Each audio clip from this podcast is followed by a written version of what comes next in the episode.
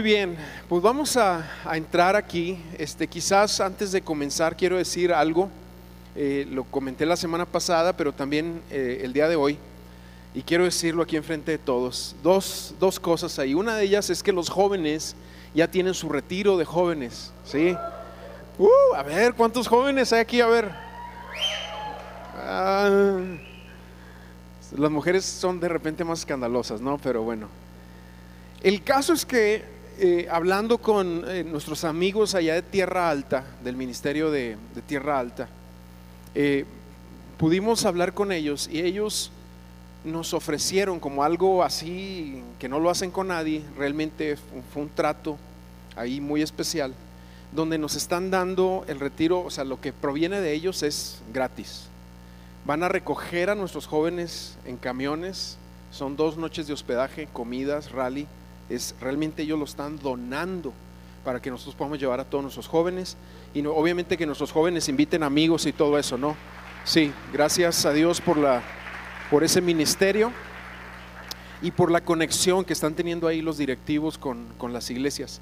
Nosotros le estamos poniendo un pequeño costo simbólico de 200 pesos porque cualquier otra cosa, si queremos invitar a un orador, una playera, lo que sea, obviamente nos genera eh, gastos, pero pues es simbólico, ¿no? Sin embargo, yo invito a todos los jóvenes que al final de la reunión vayan al módulo y se inscriban. Papás, inscriban a sus hijos. Anteriormente le íbamos a poner un costo de 1.300 pesos porque es lo que normalmente cobran ellos. Pero fíjate, hubo ese milagro y gracias a Dios eh, no se va a pagar nada. Entonces lleva este costo simbólico de 200 pesos para que inscribas a tus adolescentes jóvenes. Sí, es adolescentes desde 12 años hasta 20 ¿sí? Bueno, ya ellos van a, van a, van a ahí a poner, eh, van a, ahí nos van a decir. Y la otra cosa, miren, yo quiero decirles algo. Hemos estado en días bien calientes aquí en Saltillo. Híjole, qué bárbaro. Sí, se nota. Yo lo veo a algunos de ustedes así, ¿verdad? Sí, y depende de la edad que estás, pues más, ¿verdad? Si las hormonas se están golpeando, pues más ahí traes el, el abanico en la mano. El caso es que, quiero decirles algo, una familia de la congregación nos donó unos climas para poder climatizar bien aquí, pero no hemos tenido el recurso para ponerlos. Necesitamos todos como iglesia echarle ganas para instalarlos. Y ahora sí, mano, vente con tu abrigo. ¿Sí? Entonces, si al final este, o en estas semanas tú dices, oye, yo quiero ayudar, quiero hacer algo para que podamos instalarlos, acércate por favor ahí con, con alguno de nosotros, con, con alguno del equipo de los que trabajamos aquí acércate, acércate con Nabil, a ver Nabil, ponte de pie así rápido, así rápido, acércate con Nabil y dile, oye, yo quisiera apoyar en eso y lo que sea que tú apoyes nos va a ayudar para poder instalarlo, ¿sí? Este, y, estar ahora sí, pues más ventilados y mejor climatizados, ¿ok? Cierro, este, y quiero entrar ahora sí al tema. Hemos estado hablando de este, Dios ha puesto en mi corazón esta serie de mensajes ahora durante el mes de mayo que yo le he puesto no te rindas. ¿Y por qué no te rindas? Porque nosotros como creyentes vivimos en una serie de, con, de contrastes constantemente. ¿Contrastes de qué tipo? Pues sabemos, tuvimos un encuentro con Cristo o a lo mejor no lo has tenido y esta es una oportunidad para tenerlo. Pero de repente menguamos en áreas de nuestra vida como la vida de oración, como el amor profundo que, que queremos dar a nuestro Dios en respuesta, en, en adoración. Hablamos la semana pasada de la vida de oración, también de repente mengua en nuestras vidas. Y hoy quiero entrar al, al cuarto tema que, que, de los que hemos estado hablando, que normalmente somos contrastados y el enemigo va a atacar. Y esa es la vida de iglesia, vida de iglesia. ¿Sí? vida de iglesia. Ahora, como introducción, yo he dicho algunas cosas que son importantes, porque nuestra victoria en Cristo va más allá de cómo nos sentimos. Esto tiene que ver en lo que Él hizo, no en cómo te sientes tú. No estoy demeritando tus sentimientos, tus emociones, no estoy diciendo, eh, no importa. Pero no es lo que más importa. Lo que más importa es lo que está escrito en la palabra acerca de lo que Cristo hizo y de lo que Él nos ha otorgado. Por eso hemos usado una serie de versículos para, eh, para fundamentar esto que estoy hablando. Por ejemplo, 1 Corintios 15, 57 dice, gracias sean dadas a Dios que nos da que nos da la victoria por medio de nuestro Señor Jesucristo. Eso nos habla de que tú y yo caminamos en, en victoria constante. Claro, ya te dije, atravesamos por circunstancias. Pablo lo dice ahí mismo en segunda de Corintios, otro de los pasajes, dice, "Tenemos este tesoro en vasos de barro para que se vea que la excelencia del poder es de Dios y no de nosotros." ¿Sí? Entonces, esto es algo que, tú y yo tenemos que entender, que aunque no nos sintamos como victoriosos, como vencedores todos los días de nuestras vidas, yo no sé si a ti te pasa, pero yo de repente me levanto y me siento un fracasado, no sé, no decirlo, o me veo en el espejo y digo, híjole Señor, ¿cómo tienes paciencia de mí? Y, recuerdo sus misericordias constantes de amor hacia nosotros. Y no que yo camine con un sentido de fracaso, ¿verdad? O sea, no, obviamente no pero quiero decirte que nuestras debilidades, nuestras fallas pueden llegar a ser frustrantes.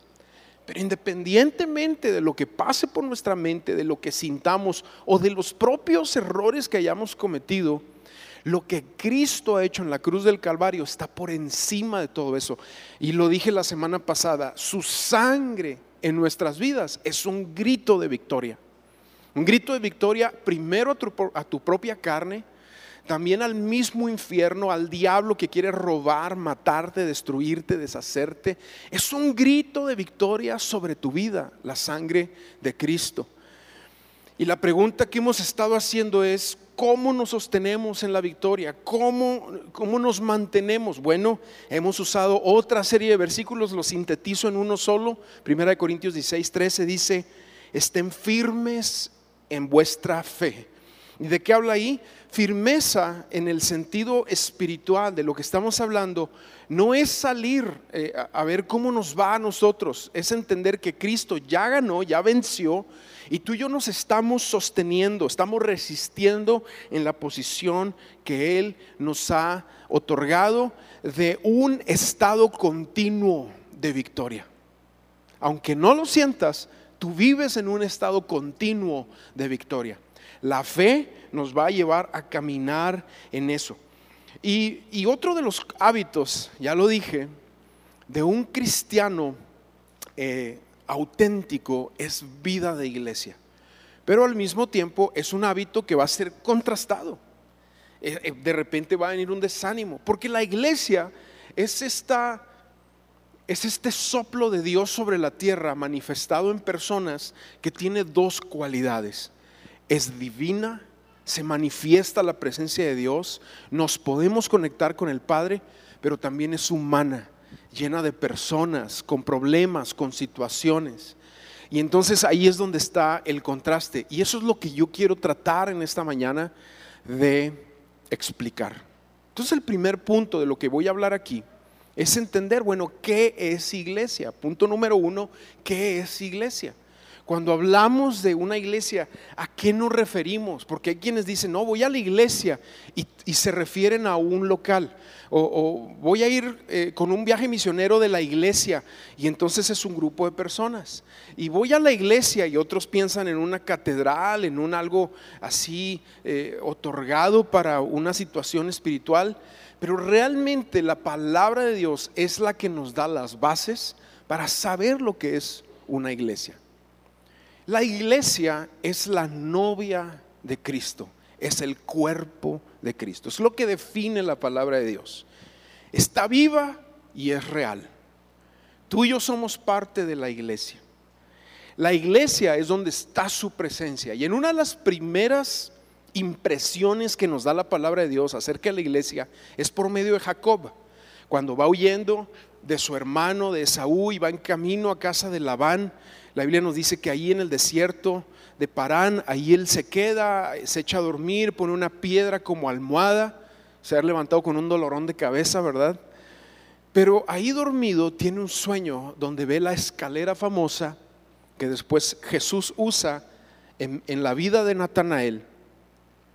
Y dice que ve ángeles subir y bajar y en el extremo de la escalera hacia arriba está una figura de Dios o Dios. Si simplemente nos, nos habla la Biblia con una figura, tú puedes leerlo, Génesis 28.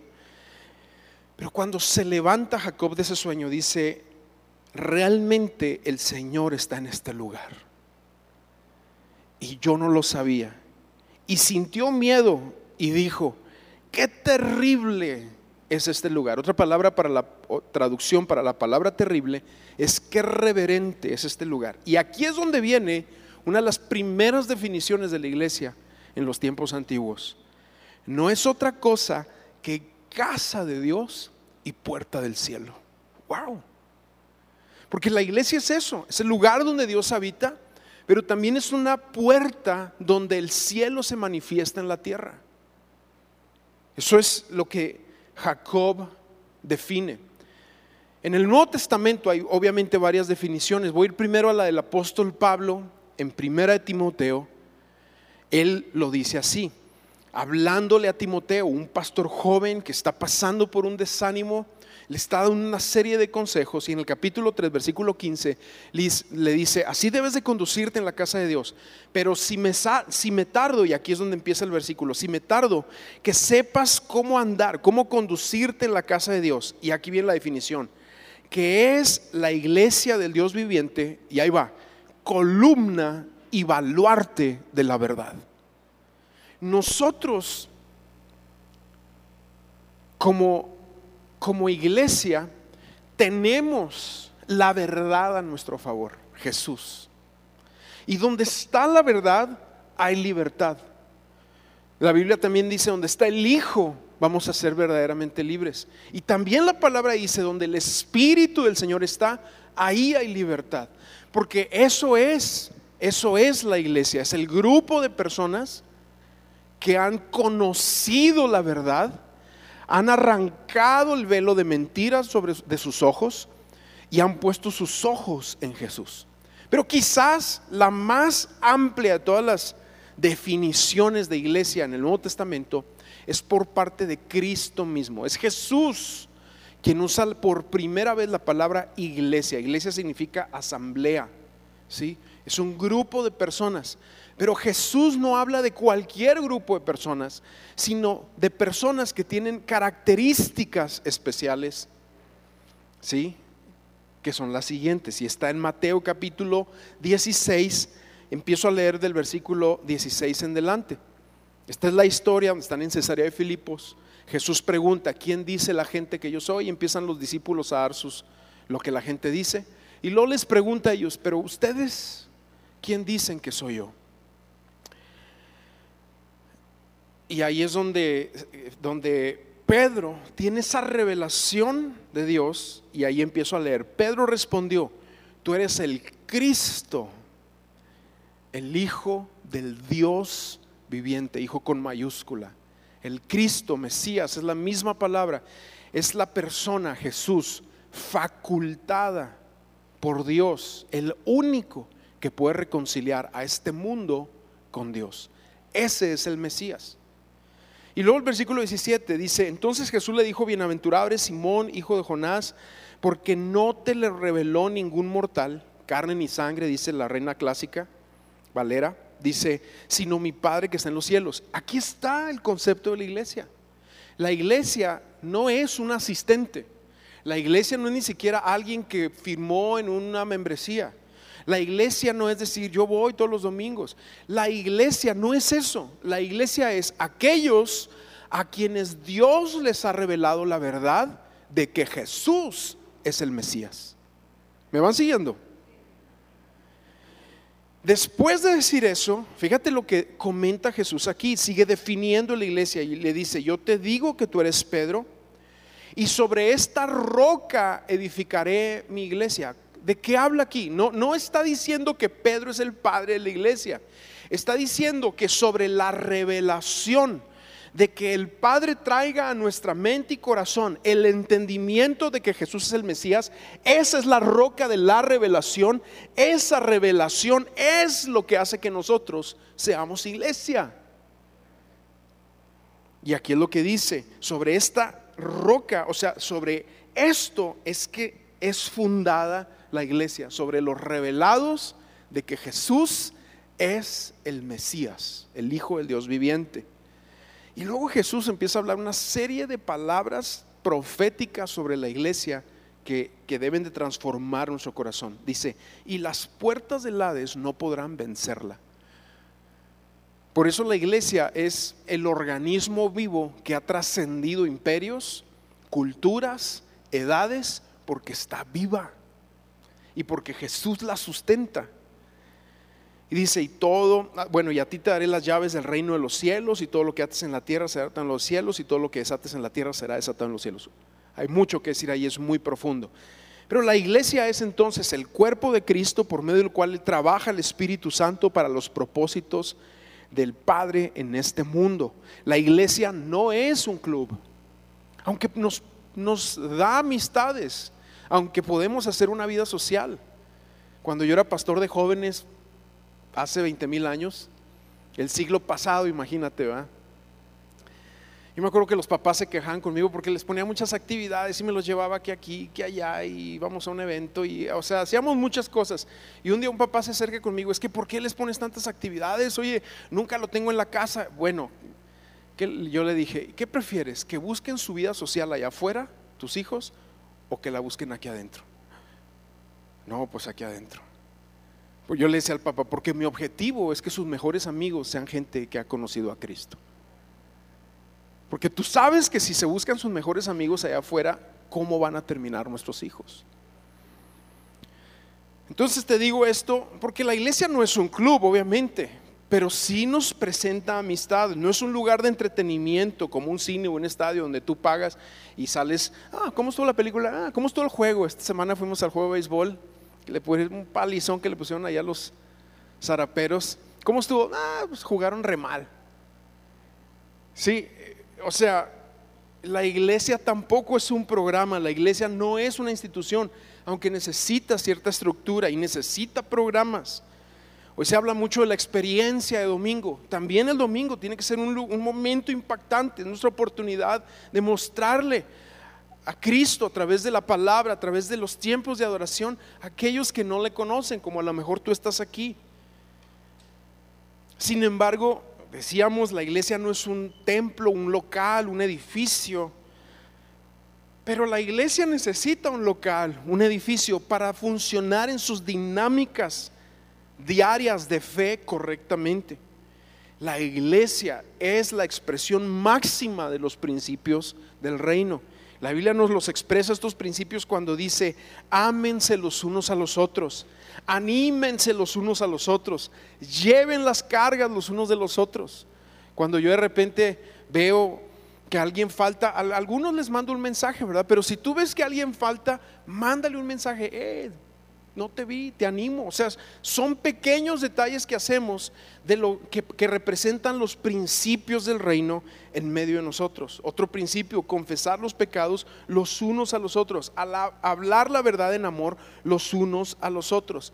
Eso es la iglesia. Ya te decía, comprende una, una, una vaya, un concepto divino porque es la casa de Dios, es la puerta del cielo, es, es lo que Dios nos ha otorgado para dar a conocer su nombre, pero también es humana, con gente en proceso, con gente con problemas, con gente que está batallando en, sus, en áreas de sus vidas, también es humana. Tiene estos dos aspectos, sin embargo es importantísimo entender que Cristo la ama, Cristo ama a su iglesia. Y yo quiero amar lo que Dios ama. Yo no sé si tú, pero yo también. Ahora, tener un concepto correcto o incorrecto acerca de la iglesia va a impactar directamente sobre mi familia. Y este es mi punto número dos.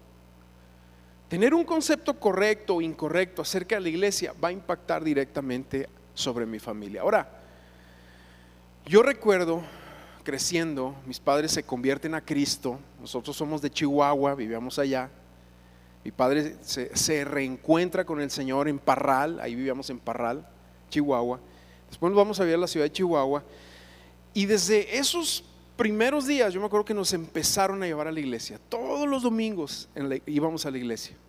Si salíamos de vacaciones, mi papá era los que buscaba iglesia y asistía de vacaciones, iba a una iglesia. Fíjate, los, los abuelos vivían en Delicias. O sea, yo soy un medio, mero corazón de Chihuahua, ¿verdad? Parral, Delicias, toda esa zona. Mis abuelos vivían ahí. Cuando íbamos a Delicias, íbamos a la iglesia. Y ahora que mis papás están lejos, ¿qué crees que hacemos los domingos cuando vamos a visitarlos? Vamos a la iglesia. Pero eso nos lo pasaron a nosotros como hijos. Y nosotros como hijos lo hemos pasado a nuestros hijos. Y espero que así siga por muchas generaciones antes de que el Señor regrese.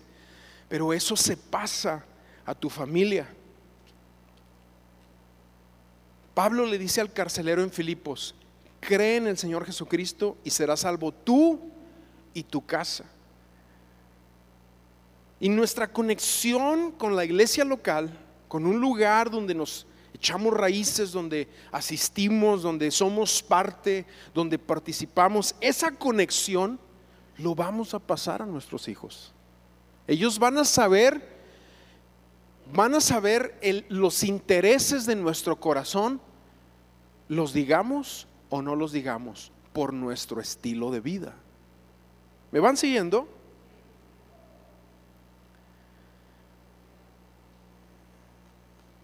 Y si un creyente no está vinculado, si un creyente no está vinculado con la iglesia local, esta persona pierde propósito y también pasa a su familia este desinterés por la vida de iglesia. De hecho, hay algunas medias verdades o mentiras eh, así combinadas con verdad que de repente rondan en el pueblo cristiano. Quiero, quiero hablarte de dos de ellas. Una es la gente que dice, Dios está en todo lugar. Sí es cierto, Dios está en todo lugar. Pero si lo decimos para desconectarnos de la iglesia, entonces ahí hay un tema porque va en contra de ese, concepto de, la palabra de Dios. Y, y ahorita te explico el por qué. Pero podríamos decir, bueno, si Adán, que tenía a Dios para él solo, en una relación perfecta, no había habido pecado todavía, en una relación perfecta, ¿por qué Dios expresa sobre él, no es bueno que esté solo? Porque Dios nos creó para estar en familia, para estar en un grupo de sociedad social y, de sociedad también, donde podamos amar y ser amados y donde podamos expresar lo que Dios nos ha otorgado y recibir de otros lo que Él nos ha, lo que Dios ha dado a otras personas. Otro concepto que es una media verdad, gente que dice, yo me congrego por internet. No existe la iglesia por internet. Escúcheme bien, no existe la iglesia por internet. Existen reuniones en línea. Nosotros hacemos una, subimos una pero la iglesia somos personas de carne y hueso, que nos rozamos, nos topamos los unos con los otros, y eso permite un desarrollo de nuestro carácter y permite ver a Dios en sus distintos atributos que nos va revelando. Pero decir, no, es que yo me congrego en línea, pues eh, ves una reunión, pero congregarse es en persona. La Biblia no contempla una congregación virtual. La Biblia solamente contempla una congregación de carne y hueso. ¿Me van siguiendo? Dios nos creó para estar en familia. Por lo tanto, plántate. Echa raíces, amado. Deja pasar la ofensa del pasado. Deja tener tu bandera, tu, tu, ah, así como los árbitros sacan el, el tarjetazo en contra de algún error de la iglesia, guárdalo ya, renuévate. Y como te digo, echa raíces, deja de ver todo con una mente crítica y métete a servir de nuevo a tu Dios. Como que están muy serios y noto miradas medias agudas ahí, man. Pero mi objetivo en esta mañana es que Dios renueve nuestra relación con la iglesia, tu relación, tu concepto de iglesia. Claro que la iglesia no es perfecta porque está formada por personas que no son perfectas. Y la gente que se sale quejándose que porque la iglesia, que esto, que el pastor, que los líderes, que aquel, que aquella, va a otra iglesia y que crees.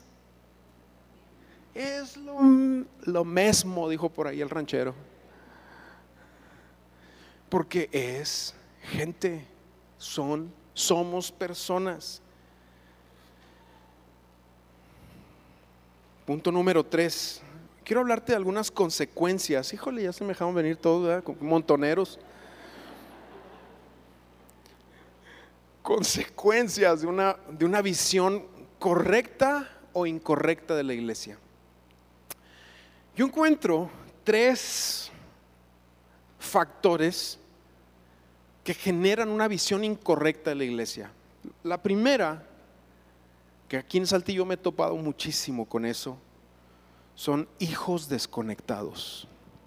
Aquí hay muchos cristianos que los adultos asisten, pero sus hijos en algún punto se desconectaron de la iglesia. ¿Por qué? Ah, podrás poner tus excusas, es que le hicieron esto, le hicieron aquello, pero el concepto de iglesia nosotros lo vamos a otorgar desde el hogar. Si en nuestro hogar nosotros amamos la iglesia con sus defectos, con sus situaciones, porque es, es un trabajo en proceso, cada uno de nosotros y la iglesia. Pero si a pesar de eso decidimos amar, ese es un concepto que lo vamos a pasar a nuestros hijos, ya te decía ahorita, o vamos a, a generar hijos desconectados. Ahora, si tú tienes hijos que se han desconectado del Señor por X o Y razón, estamos orando por ellos. Necesitamos incrementar la oración por ellos, amados. No es la voluntad de Dios que tus hijos se hayan desconectado. Y el Padre quiere que regresen a casa. Eso es la voluntad de Dios. Y eso es lo que seguimos orando sobre tus hijos si se han desconectado. Pero lo segundo que genera un concepto incorrecto de iglesia es un concepto que yo he desarrollado a lo largo de los años y yo le llamo creyentes mutantes.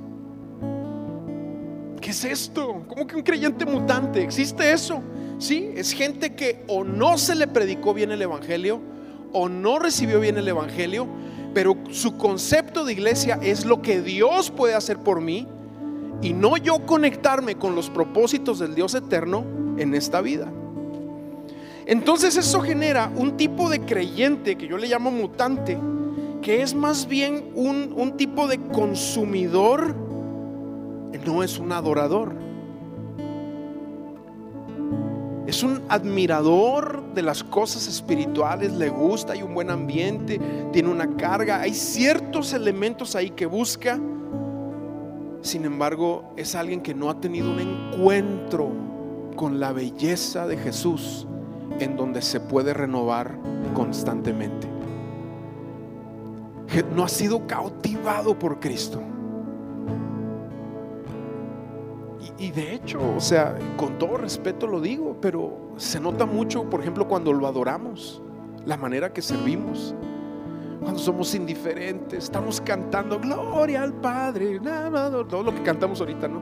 Estamos, ah, y a veces es como una actitud como si Dios estuviera muerto. Pero Él está vivo y Él anda en medio de su iglesia. Así es. Y Él quiere que tú y yo conectemos con Él de una manera real y verdadera. Cristiano mutante siempre te dije será consumidor, el adorador será contribuyente. El cristiano mutante toma, toma y pide. El adorador da y da y da, porque entiende que en el dar hay una bendición. Más bienaventurado es dar que recibir. El creyente mutante quiere todos los privilegios, sin un compromiso. Por eso te digo que viene muchas veces como un consumidor, como si fuera una película, como si fuera un juego, como si fuera algo que tú puedes. ¿Cómo estuvo la alabanza? ¿Y la palabra? cristianos de vocales, ¿verdad? Ah, eh, nada más se la llevan. Muchos son como las parejas de hoy en día, ¿no? Juntos hasta que las broncas nos separen. Porque no entienden lo que es echar raíz. No entienden lo que es poner su vida en el altar. No entienden lo que es muchas veces el concepto de iglesia. Y como hay tantas hoy en día, yo lo he dicho, es como si fuéramos al bufete. ¿Y qué, se te antoja? No, pues yo traigo ganas de sushi. ¿Tú? De pizza. Ah, bueno, pues cada quien escogemos. ¿Me voy a la iglesia sushi o me voy a la iglesia pizza? Pero va más allá de eso, iglesia. Es más profundo lo que Dios quiere hablarnos acerca de la iglesia. Y tercero, la tercera característica de una visión incorrecta de la iglesia, lamentablemente son gente ingobernable o anárquica. No son pastoreables. Tú le preguntas, ¿quién es tu pastor? Dios es mi pastor. Ay, oh. Es impactante la, la respuesta, pero es una mentira la respuesta. Porque ese es un concepto muy ambiguo. Es muy ambiguo ese concepto. Por eso ministerios que no están bajo autoridad, muchas veces son ministerios que han nacido de corazones rebeldes, que no les gusta que nadie les diga nada. Pablo, Saulo de Tarso en el camino a Damasco, así estaba, él conocía mucho de la Biblia, conocía el Pentateuco, fariseo, fariseos, de la, hijo, de la tribu de Benjamín, circuncidado el octavo día. No, no, en Filipenses da un currículum impresionante pero no conocía a Cristo. Y cuando Cristo viene y se le topa en el camino a Damasco, le dice, Saulo, Saulo, ¿por qué me persigues? Dura cosa te es dar patadas a los aguijones. Y en ese momento Él es revelado con la belleza de Cristo y dice, Señor, ¿qué quieres que yo haga? Cambia su concepto de vida, su agenda, su perspectiva, todo lo que es porque se topa con la realidad de que Cristo está vivo. Pero aquí lo que quiero decirte es, criticar a la iglesia es criticar a Cristo. Perseguir a la iglesia es perseguir a Cristo. Hablar de la iglesia es hablar de Cristo. Porque Cristo es el que se pasea en medio de su iglesia. Eso no lo dice Apocalipsis. Dice Apocalipsis capítulo 2, versículo 1, cuando comienza a hablar de las iglesias, empezando con la de Éfeso, dice, yo tengo las siete estrellas a mi diestra y los candeleros en mi mano. ¿De qué habla esto? De que es una realidad que Cristo se pasea en medio de iglesias imperfectas. Nada más lee el capítulo 2 y capítulo 3 y tú vas a ver las broncas que tenían los de Éfeso, los de eh, todos los que están ahí, los de Esmirna, los de Tiátira, los de eh, Izmir, todos esos tienen, tienen ahí un montón de temas y detalles, pero Jesús está diciendo, yo estoy en medio de ustedes. Y entonces eso me lleva a mi último punto, ¿cómo puedo amar a la iglesia? Mira, un amor por la iglesia es lo que va a, caracterizar a los creyentes auténticos, amado. Por eso te digo, yo, yo sé que muchos de ustedes tienen un amor ahí pero a lo mejor hay que renovarse. Es como el matrimonio. El matrimonio tenemos que renovar nuestros votos. Si tú tienes 20, 25, 30 años de casado, es importante que tú le digas a tu esposa de nuevo, te amo. Debes ser hermosa. Es importante que lo hagas. Eso trae una renovación. Esposa, que le digas a tu esposo, wow, me amo más, qué tipazo. Pero volteándote a ti, ¿eh? No, no volteando a otras personas. Hay que entender que el amor no aparece así de la nada. No es una emoción espontánea que tengamos. Nosotros escogemos amar y aprendemos a amar. Y el amor por su iglesia comienza amando al novio, al Señor de la iglesia, a Jesús. El amor que no cuesta, amados, no es amor. El verdadero amor tiene que ver con entender la naturaleza y la misión de la iglesia. El amor se expresa como un compromiso en base al conocimiento. He conocido al Señor y eso expresa el amor. El verdadero amor no puede existir si hay ignorancia acerca de la, eh, existencia o naturaleza de una persona. Por eso Pablo lo define así cuando dice de que Cristo amó la iglesia y lo aplica al matrimonio, pero el contexto original es Cristo y la iglesia. Y dice, esposos amen a sus esposas, así como Cristo amó a la iglesia y se entregó a sí mismo por ella para santificarla. Él la purificó con el lavamiento del agua por la palabra a fin de presentársela a sí mismo con una iglesia gloriosa, santa, intachable, sin mancha ni arruga ni cosa semejante.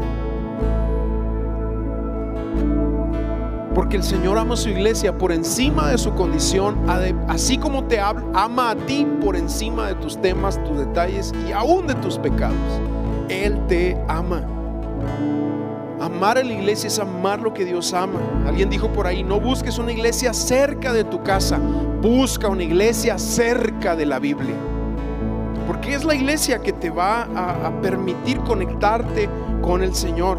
En otras palabras, la iglesia no es un creyente aislado que desarrolla su fe eh, independientemente, sino un ámbito donde una comunidad de creyentes en Jesucristo se pone de acuerdo y ejercen poder espiritual a través de la unidad.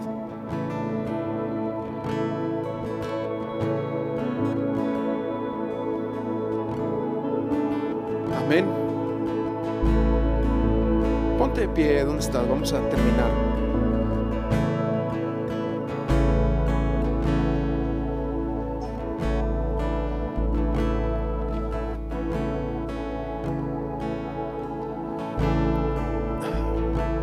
Sí, la iglesia puede ensuciarse, pero no pierde su esencia. El oro se puede ensuciar, pero no, no deja de ser oro. Pero eh, el Espíritu Santo llega a su iglesia y la, limpia, la refina, la trabaja para que los corazones de cada uno de nosotros se entrelacen en unidad viendo a Cristo. Y viendo a Cristo todos juntos es como se genera ese poder espiritual que Dios desata sobre su iglesia. Pero, escúchame bien aquí, si si la iglesia te ha dañado,